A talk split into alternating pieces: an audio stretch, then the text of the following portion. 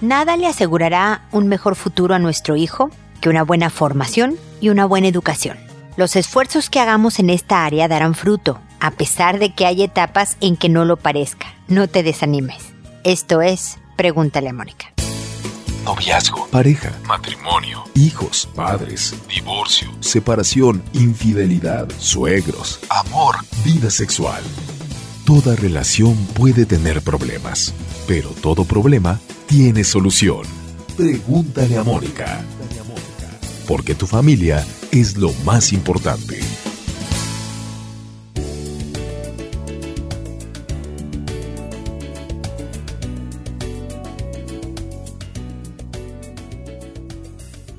Bienvenidos amigos una vez más a Pregúntale a Mónica. Soy Mónica Bulnes de Lara. Como siempre, feliz de encontrarme con ustedes en este espacio que proporciona ideas, estrategias, sugerencias para construirte una vida feliz, para que puedas mejorar tus relaciones familiares con tu pareja, con tus hijos, tus relaciones laborales, con tus compañeros de trabajo, con tu jefe, por supuesto con tus relaciones interpersonales en general, amigos y demás en tu vida y lo hacemos a través de Facebook, Instagram, Twitter, eh, YouTube con videos, con dos libros sobre educación de hijos que podrán ver sus títulos y de lo que se trata en nuestra página www.preguntaleamónica.com y por supuesto a través de este podcast que está destinado a, a eso, a contestar sus consultas tenemos más de 11 años haciéndolo y tratando de ayudarlos en esta difícil tarea de hacernos una buena vida.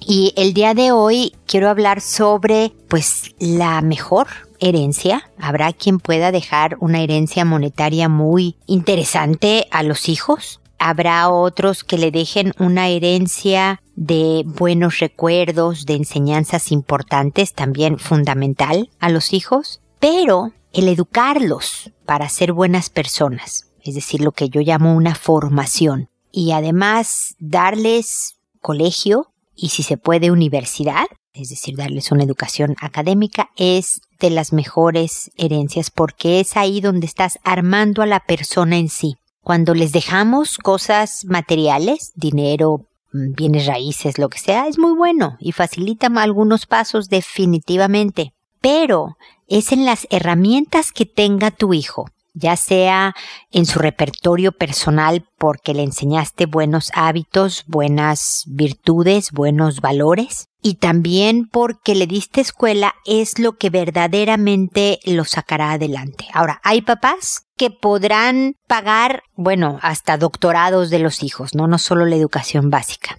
Hay otros que puedan solo con la educación básica y hay otros que solo puedan con algunos años de educación básica. Otros más solo podrán apoyar a los hijos con una escuela pública, que no tiene costo. Pero gracias a que le dieron tiempo a sus hijos a ir a esta escuela pública y los acompañaron en los estudios, no ayudándoles, no haciéndoles la tarea en ese sentido, sino resolviéndoles las dudas y echándoles porras cuando tenían flojera y enseñándoles hábitos de estudio y demás. Es que precisamente le diste a tu hijo la mejor de las herencias. Aún así haya llegado a sexto de primaria, no importa, es lo que tú pudiste darle y a lo mejor ya como parte de su interés personal, este joven más adelante siga con sus estudios. Ojalá y le sigas diciendo, mira, ahora necesitamos que nos apoyes un poco con, con el trabajo de la casa o de la tienda que tenemos nosotros, no podemos eh, seguir apoyándote en los estudios porque necesitamos tu ayuda, pero no dejes de estudiar en cuanto se pueda. Y en cuanto las vacas estén un poco más gordas, papás, apriétense un poco más el cinturón y vuelvan a mandar a los hijos a la escuela, porque verdaderamente esto los va a sacar adelante en este mundo que demanda preparación académica pero también la formación como persona, darles todas las herramientas de una buena educa de una buena formación o una educación no académica es verdaderamente lo que más que cualquier otra pertenencia les hará saberse construir un destino integral que valga la pena, del cual se sientan satisfechos y orgullosos. No solo sus hijos, sino ustedes también, por supuesto.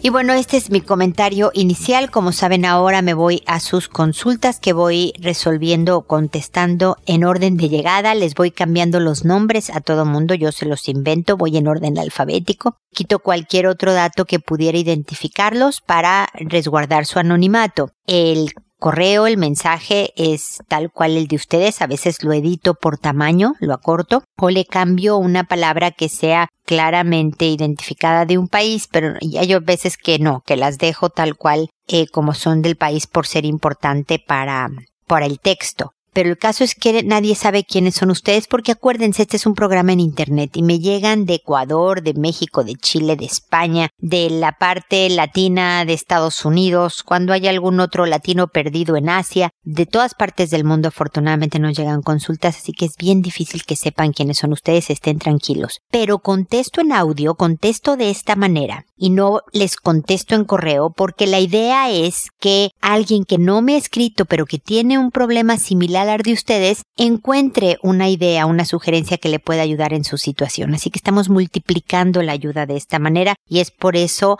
eh, la razón del formato del programa. Y empiezo el día de hoy con Cassandra, que me dice Buenas tardes, estoy muy preocupada por mi hijo de nueve años por actitudes que ha tenido últimamente. Mi hermana me dijo que en dos oportunidades la ha encontrado tocándole el pene a su primito de un año. Quiero saber por qué ella hace eso y qué debo de hacer. En alguna oportunidad la encontraron desnuda encima del primito de su misma edad. Ella tiende a mirar series juveniles en la tele y a veces novelas. ¿Estará eso influyendo en sus actitudes? ¿Debo prohibirle que vea este tipo de, programas? ¿Qué debo hacer? Agradezco mucho la ayuda que me puedas brindar. Saludos. Antes de contestarte, Cassandra, fíjate que una amiga de hace tiempo me, acaba de escribir diciéndome, oye, en los últimos episodios he oído muchas consultas relacionadas con sexualidad y abuso y todos estos temas y da la impresión de que está aumentando los casos de abuso o de que esto es un tema más recurrente que antes eh, eh, para las familias en general del mundo de Latinoamérica.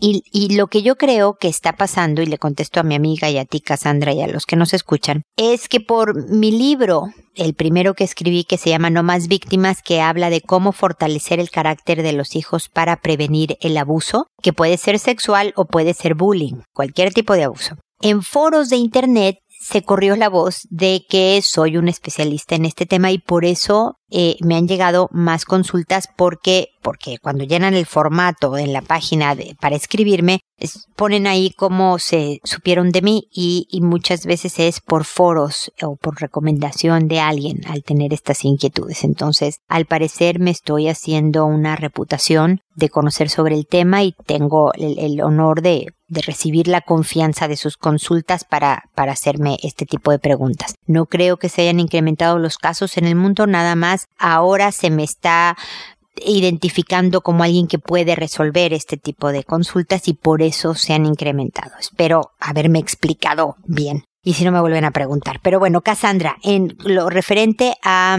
el caso de tu hija. Mira, es posible que lo que está viendo en televisión influya.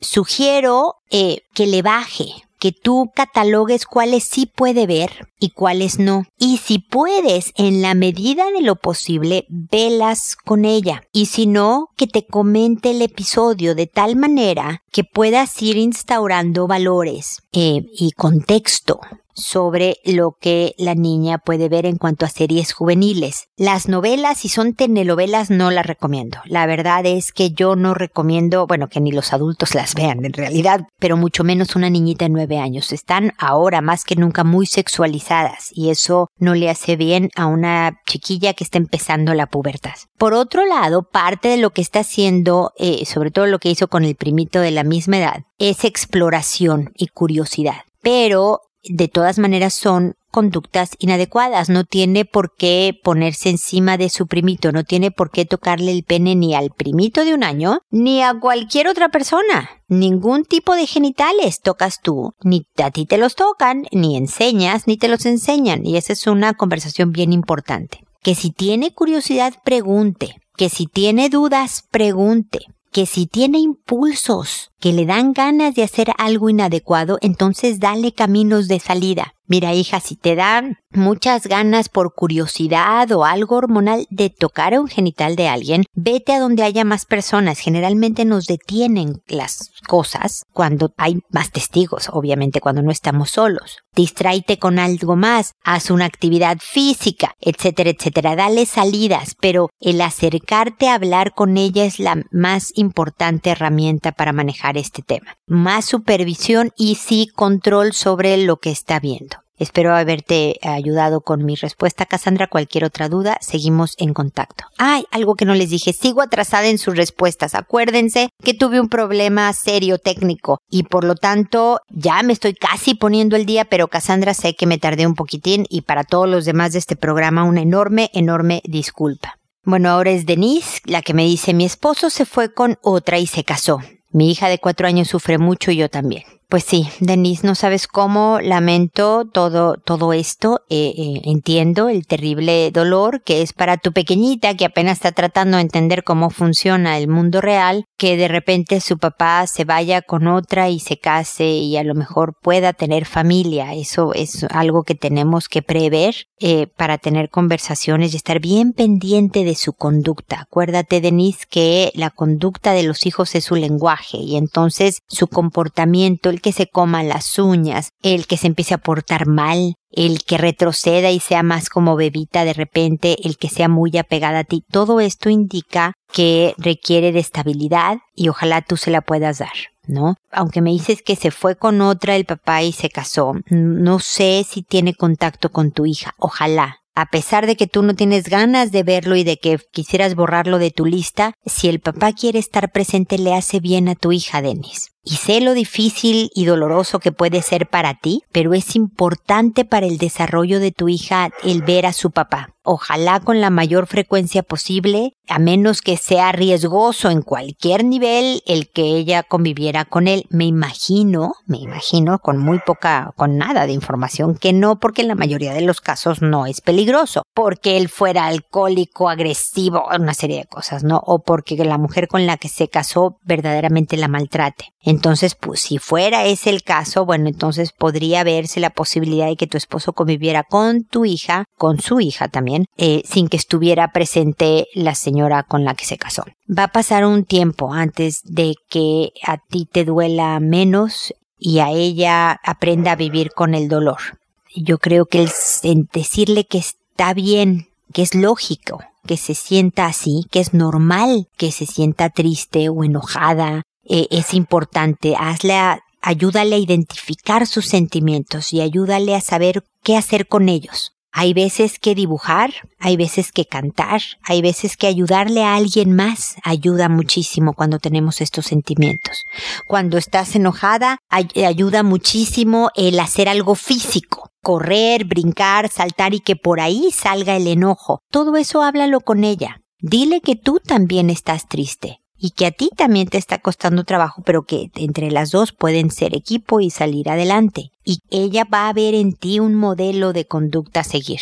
Finalmente, creo que vale la pena que le digas, que le pidas disculpas a tu hija en nombre de los dos, de tu esposo y de tu ex esposo y tú, Denise. Porque esta situación pues sí le están provocando todos los adultos a su alrededor, inclusive la señora con la que se casó tu ex. Y a nombre de todos ellos, si le puedes pedir una disculpa a esta pequeñita, decir, mira, nuestra intención no fue lastimarte ni mucho menos, no supimos ser pareja y ser, hacerlo bien. Pero te pedimos una disculpa, espero que algún día puedas perdonarnos a todos y háblale en plural, no solo de ti sino en todos, porque el que tu hija se vaya cargando el enojo, el rencor, el resentimiento contra su papá por lo que les hizo, no le va a hacer bien. Entre más pronto pueda perdonarlo, y estoy poniendo comillas con mis manos aunque no me veas, ¿no? Perdonarlo, pero por lo menos poner ese dolor en un lugar donde no le obstaculice la vida va a ser bien importante y tú eres el mejor camino para hacerlo.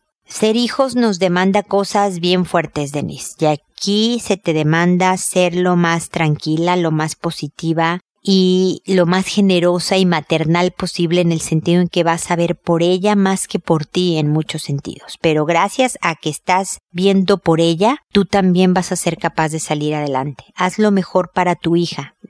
Y de verdad tú también vas a salir adelante. No des de más, es decir, no por protegerla del dolor la consientas demasiado. También castígala cuando sea necesario, llámale la atención cuando sea necesario, enséñale lo bueno y lo malo de la vida. Eso hace una mamá en las circunstancias que sean, aunque esté todavía casada y con el marido en casa o no, lo que sea, es ver por ella en todos sentidos. Espero que estas ideas te sirvan, Denise. Espero que pronto las cosas estén más tranquilas y positivas. Cualquier cosa aquí estoy para acompañarte en todo este proceso y ayudarte también en la crianza de tu hija conforme tú lo veas necesario, ¿ok? Así que seguimos en contacto. Después está Eloísa, que me dice, hola, soy educadora de párvulos y mi consulta es la siguiente. Me acabo de enterar por un grupo de papás que varios de mis niños han estado jugando a chuparse el pene. Ninguno de los involucrados había anunciado nada de esto hasta ahora. Yo sé que ellos están explorando su cuerpo, pero de igual manera me preocupa el tema, ya que ellos lo ocultaron y no sé cómo abordar el tema tanto con los padres como con los niños. Estoy realmente angustiada con el tema ya que mis años de docente jamás había pasado por algo similar. Cabe destacar que este es un colegio de puros varones. Gracias por tu consulta, Eloísa. Mira, es efectivamente normal que los niños entre los 4 o 5 años exploren su cuerpo, ocurra todo este proceso de identificación sexual, etcétera, etcétera. Pero no es común que jueguen a chuparse el pene. Esa es una conducta sumamente sexualizada y todo empezó por alguien o que se lo hicieron o que le hicieron hacérselo a alguien más, o que le enseñaron videos inapropiados o algo. Es decir, uno de los niños está sufriendo o ha sufrido abuso sexual. Y eso hay que investigarlo. Porque una cosa es la exploración normal de un niño, que da besos en la boca, que le enseña sus genitales al otro y el otro le enseña las suyas, que a veces se las tocan, ¿no? Para ver cómo se sienten. Ah, mira, la mía se siente igual. Todo eso es propio de la edad. La eh, conducta que tú me estás describiendo habla de una conducta más propia de adultos. Y cuando hay conductas con estas características, se puede sospechar algún tipo de abuso. Porque hay veces que ya sabes, el hermano mayor le enseña o está viendo videos pornográficos cuando el hermanito está ahí. No quiere decir que el hermano mayor esté abusando sexualmente del niño, pero el permitirle que vea cosas inapropiadas es un tipo de abuso y hay que detenerlo y hay que alertar a los papás de estos jóvenes y de este niño pequeño y tomar acción, ¿ok? Entonces, eh, yo creo que es importante juntar a los papás. Espero no llegar demasiado tarde, Loisa. Yo sé que estoy contestando tarde por todo el problema que tuve, pero espero que por lo menos mis comentarios sirvan, si no a ti, por lo menos a alguien más, pero eh, espero que a ti también. Eh, es juntar a los papás y decir, a ver, al parecer aquí sí hay una situación que se sale de la norma, que se sale de lo normal y por lo tanto hay que investigar. Así que tenemos que ser equipo y yo puedo hacer hablar con los niños de manera individual poco a poco, pero ustedes cada uno tiene que hablar con sus hijos. Que no parezca interrogatorio policíaco, sino una conversación tranquila. El niño tiene que sentir que al hablar contigo, Eloísa, o el niño al hablar con sus papás, está en un lugar seguro. Si yo sé que me van a castigar, me van a regañar, me van a quitar cosas, me van a pegar, me van a decir cosas feas, no digo nada. Aunque yo no haya empezado el asunto, aunque yo no tenga culpa, aunque yo no hubiera participado, no digo nada. Esto suena peligroso, me callo. Y además aprendo que nunca más me debo de acercar a los adultos para mis dudas o inquietudes sobre este tema, lo cual no le sirve a nadie. Entonces debe de ser una conversación tranquila, casi casi casual, como si se pudiera, lo más despreocupadamente entrar en el tema con los niños. Y luego poner reglas del, del, juego. Porque una cosa es saber cómo fue que empezó este juego y otra cosa es claramente decir, bueno, este juego no se, no se juega. Esto no es correcto que lo hagan niños de esta edad. ¿Por qué? Pues porque eh, se pueden lastimar, porque es eh, meterte con las genitales de otra persona, es meterte en, su en una parte privada e íntima y no es adecuado, y le empiezas a decir todos los porqués. Y no se debe de volver a hacer. Ojalá los papás o la misma investigación con los niños te digan en dónde juegan a esto, ya que tú no tenías idea de lo que estaba pasando. Se van al baño, se van a algún rincón de la escuela, del colegio donde esto pase, y que hay que estar como más cerca eh, la supervisión, no solo de tu parte, sino de los adultos, ¿no? A su alrededor, eh, avisar de la importancia de poder denunciar si alguien le está haciendo algo que no quiere hacer, etcétera, etcétera. Yo creo que todo esto es un enorme momento de enseñanza. Muchos de ellos solo están repitiendo lo que los compañeritos están haciendo como verdadera exploración y siendo entre niños de la misma edad no se considera abuso sino experimentación, pero todo empezó por un niño que sí está siendo abusado. Entonces, eh, espero que esta investigación de fruto identifiquen quién es porque tanto sus papás como él requieren de apoyo terapéutico, de, requieren de una ayuda que puedan eh, apoyar al pequeño a salir adelante y a volver a reconstruir, digamos, la vida de una manera más sana. Si me quedó algo que contestarte, que duda que resolverte, no dudes en volver a escribir. Ahora que estoy más al día, voy a contestar con más velocidad, pero nunca de un día para otro. Sí me tardo alrededor de tres, cuatro semanas. Eh, esa es la cosa normal, digamos, eh, de, de que yo me puedo llegar a tardar en contestar algo, así que no sean cosas de urgencia, ¿ok?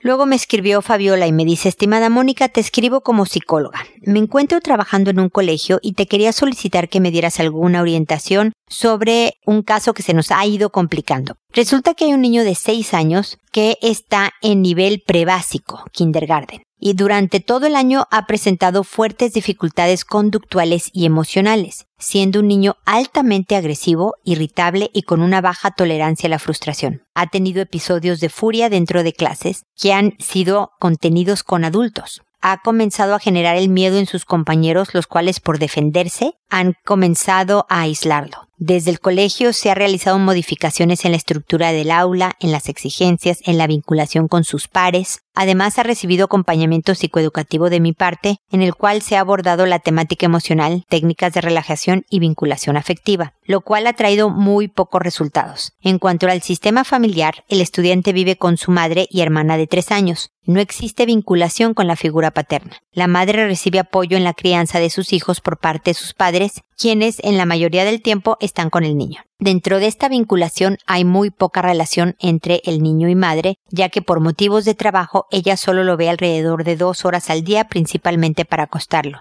En cuanto a los abuelos, son figuras muy significativas para el niño, principalmente su abuelo, quien es el encargado de darle el gusto en todo y ceder a todas las exigencias del niño. Se visualiza escaso trabajo en rutinas, cumplimiento de normas, manejos de las emociones y respeto por los demás. Paralelamente, el estudiante recibe apoyo psicológico del sistema de salud, en el cual visualizan las mismas dificultades y no se ha podido tener avances. La madre, al comentarle todas las situaciones que preocupan de su hijo, señala que en casa tiene un comportamiento totalmente distinto, lo cual es rebatido por los abuelos, quienes señalan que el niño es muy difícil de manejar. Se observa que la madre no quiere asumir la realidad y ha hecho muy poco esfuerzos por dedicarse a la crianza de su hijo, ya que las dificultades que presenta sabemos que pueden ser abordadas desde la vinculación familiar, ya que el niño tiene momentos positivos de interacción sumado a su gran potencial cognitivo que lo podrían ayudar a ser una gran persona, pero sin embargo en esta etapa presenta muchas dificultades. Desde el colegio se ha orientado a la madre en entrevistas, charlas y se le invitó a participar de un taller de crianza positiva en el cual desistió de ir.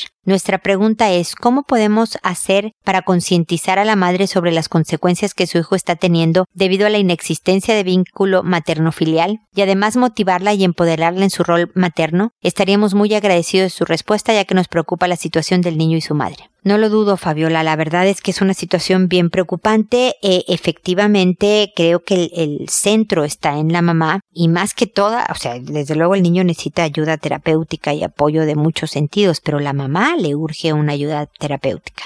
Lo difícil o lo frustrante, Fabiola, es que nosotros quisiéramos mandar a la mamá a terapia. Y pues ella cree que no necesita ayuda, o que ya su vida es demasiado complicada, o que no le alcanza el dinero para hacerla, o demás, lo que hace es mandar al niño. Es mucho más fácil mandar al niño. Es mucho más fácil negar que, que existe un problema porque yo en qué minuto voy a atender estas cosas si lo veo dos horas al día. Yo no sé si están trabajando con los abuelos, ya que son los principales criadores, en estos talleres de crianza sería bueno que los abuelos fueran a charlas y talleres sobre crianza positiva, porque entiendo que a lo mejor ya no están a estas alturas del partido con la paciencia y la capacidad de estar criando un niño, pero es lo que están haciendo y necesitan de herramientas. Y ya lo hicieron con su hija, la madre de este pequeño, pero eh, yo creo que también han cambiado mucho las cosas y requieren de, de una parte. Y al parecer están mucho más dispuestos a aceptar que la cosa no está tan fácil y no está tan bien y les van a ayudar las, la información. No sé qué tanto están trabajando con los abuelos. Yo más que llevar al niño a terapia, sugeriría una terapia familiar que fueran todos los involucrados, la mamá, los abuelos y el niño, porque son todos estos adultos los que están involucrados en su crianza. Y a lo mejor sería más fácil que la mamá participara si los papás también están yendo. A lo mejor no, a lo mejor la mamá dice, sabes que yo no puedo, estoy agotada, no me interesa, lo siento mucho, y solo son los abuelos los que van a esta terapia, de todas maneras va a servir para que el niño esté mejor atendido con límites, con responsabilidades, con una mejor formación. Finalmente te sugiero dos cosas para el pequeño. Primero, que haga algo, se me ocurre, tú verás si se puede o no, Fabiola, que el colegio debería de tener, siempre lo sugiero, una punching bag de estas bolsas grandes de boxeador y donde el niño pueda ser entrenado en kickboxing,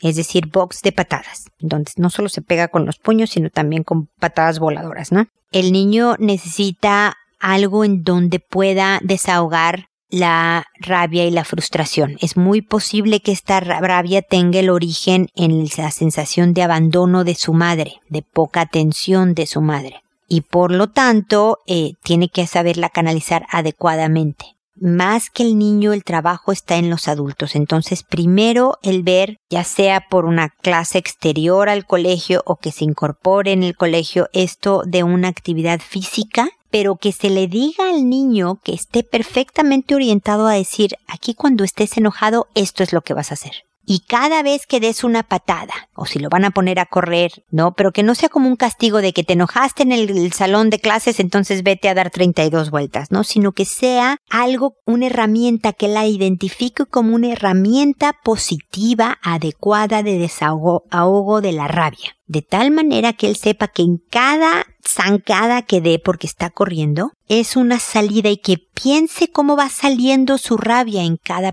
zancada al correr, o en cada patada al hacer kickboxing, o en cada abrazada si fuera natación. Pero necesita algo en donde quemar toda esta rabia, donde sacar toda esta energía de tal manera que también esté un poco más tranquilo en otros sentidos. Y por otro lado necesita un proyecto, algo en donde verdaderamente pueda hacer un vínculo con su mamá, algún proyecto entre los dos, pintar un cuadro, irse a hacer, a misionar construyendo casas para la gente desprotegida, lo que sea, a los seis años puede ayudar a poner un clavo en una madera. Algo, ya sea que se vaya con su abuelo, que qué bueno que tiene esta figura paterna, con sus abuelos o con su mamá o con toda la bola, pero que hagan un proyecto de una actividad en donde reciba una atención positiva, pero también él encuentre un propósito para em, ir canalizando todas estas tristezas. Necesita de todas maneras una terapia infantil importante, cercana, que lo vaya conduciendo. Qué bueno que te tiene para ir abordando la parte emocional. Recuerda que tiene seis años cargando todo un tema y que además, por lo que veo en el involucramiento de la mamá, no va a ser pronto o no va a ser nunca, tristemente, eh, el momento en donde eh, se sienta atendido y, y, cercano a su mamá. Por lo tanto, esto es un camino largo.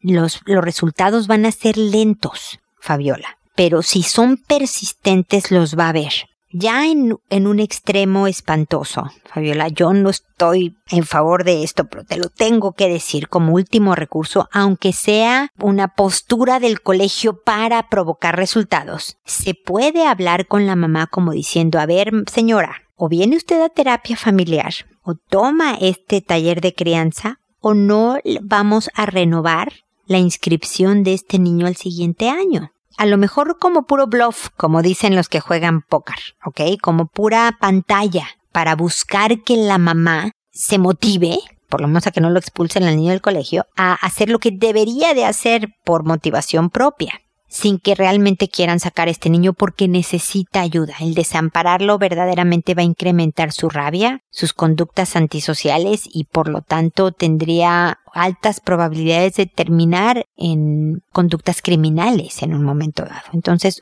pues sobre todo porque no está el papá, una serie de cosas. Entonces, Fabiola, mantengámonos en contacto, mantente cerca para que me digas cómo va la cosa. Ojalá estas ideas te sirvan para ir encaminando el asunto un poquito más, ¿ok? Después está Geraldine que me dice, hola, buenos días, ando muy preocupada. Mi hijo de 13 años toca mucho a mi otro hijo de 8. Le da besos en la oreja, en el pelo y lo toca mucho el cuello. Le pregunto por qué lo hace y me dice que es porque le tiene mucho cariño a su hermano. Pero en realidad eso me da mucho miedo, más que él nunca había vivido con nosotros hasta este año. Se vino. Por favor, ayúdeme. Dígame qué tengo que hacer. Así llevarlo a su psicólogo, si es normal o qué. Cuando tenía siete u ocho años jugaba con sus primitos de la misma edad a tocarse los genitales, hasta que los encontraron en eso, les hablaron y todo, y nunca más lo volvieron a hacer. Agradecida de su respuesta. A ver, Geraldine, entiendo tu susto, sobre todo después del episodio de los siete u ocho años. Siete u ocho años hacer ese tipo de cosas es normal, le hablas al niño, le explicas por qué no se debe de hacer, no lo volvió a hacer, eso no marcas tu currículum, ¿ok?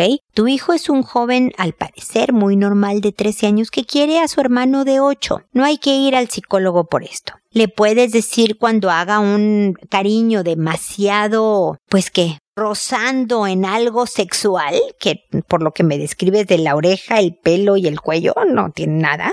Le podrías decir, no, hijito, no, no tan así, bájale un poco, está bien que lo quieras, pero no tanto, y jajajajo. Y entre broma y broma le orientas hacia las conductas que sí puede hacer, pero si le da besos en la oreja, el pelo y el cuello a tu, o sea, y le toca el cuello a tu otro hijo, no le veo el, motivo de preocupación, ¿ok? De todas maneras, tu hijo tiene 13 años, está empezando la adolescencia, todas las hormonas están llegando en carretadas importantes y él va a tener impulsos sexuales. Deja tú, no estoy hablando de tu hijo de 8 años, ¿no? Nada más tu hijo de 13 va a tener impulsos sexuales. Y entonces es importante su formación en sexualidad y hablarle de los que ya debe de tener desde hace varios años las poluciones nocturnas, por ejemplo, que es cuando el niño, el joven ya, empiezan, bueno, varía, pero alrededor de los 11 años, ¿no? En donde hay eyaculación durante la noche en el sueño y el niño al despertar se siente mojado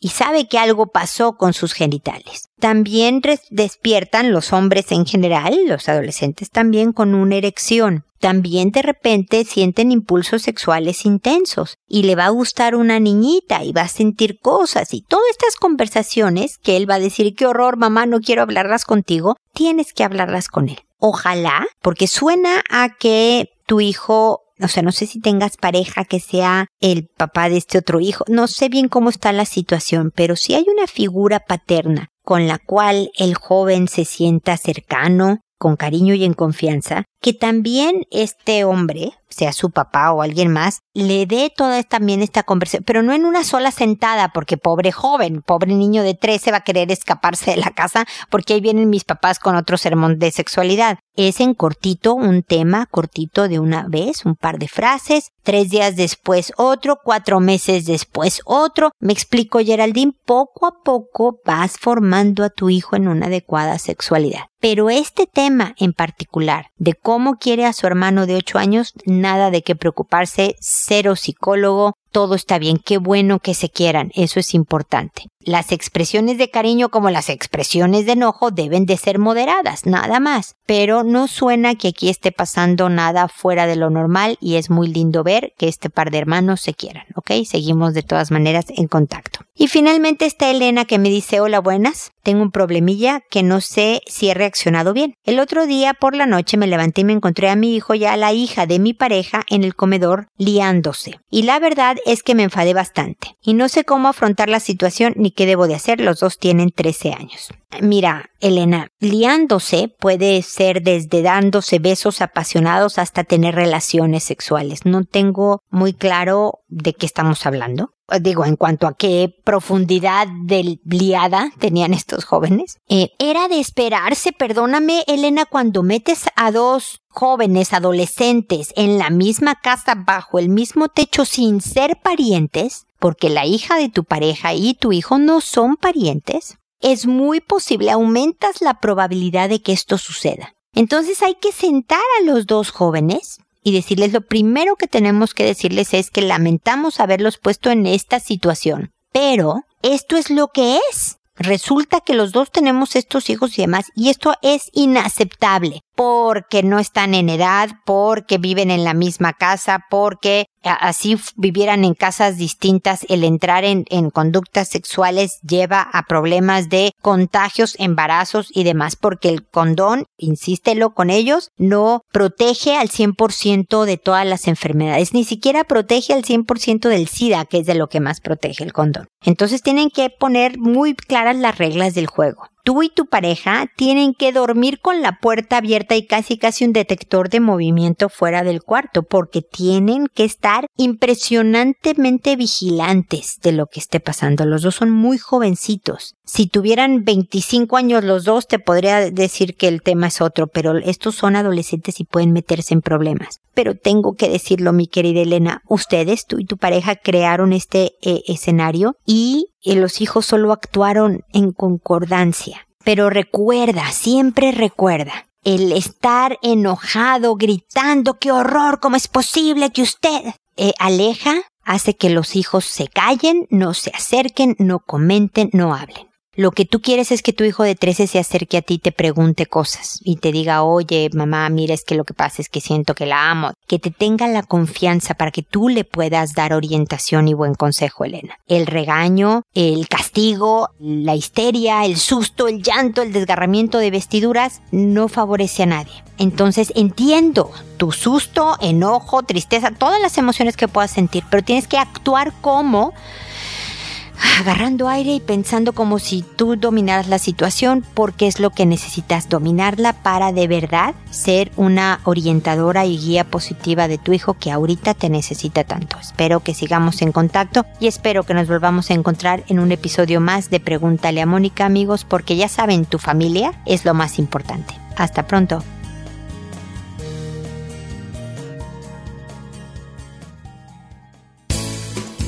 ¿Problemas en tus relaciones? No te preocupes, manda tu caso, juntos encontraremos la solución. www.preguntaleamónica.com Recuerda que tu familia es lo más importante.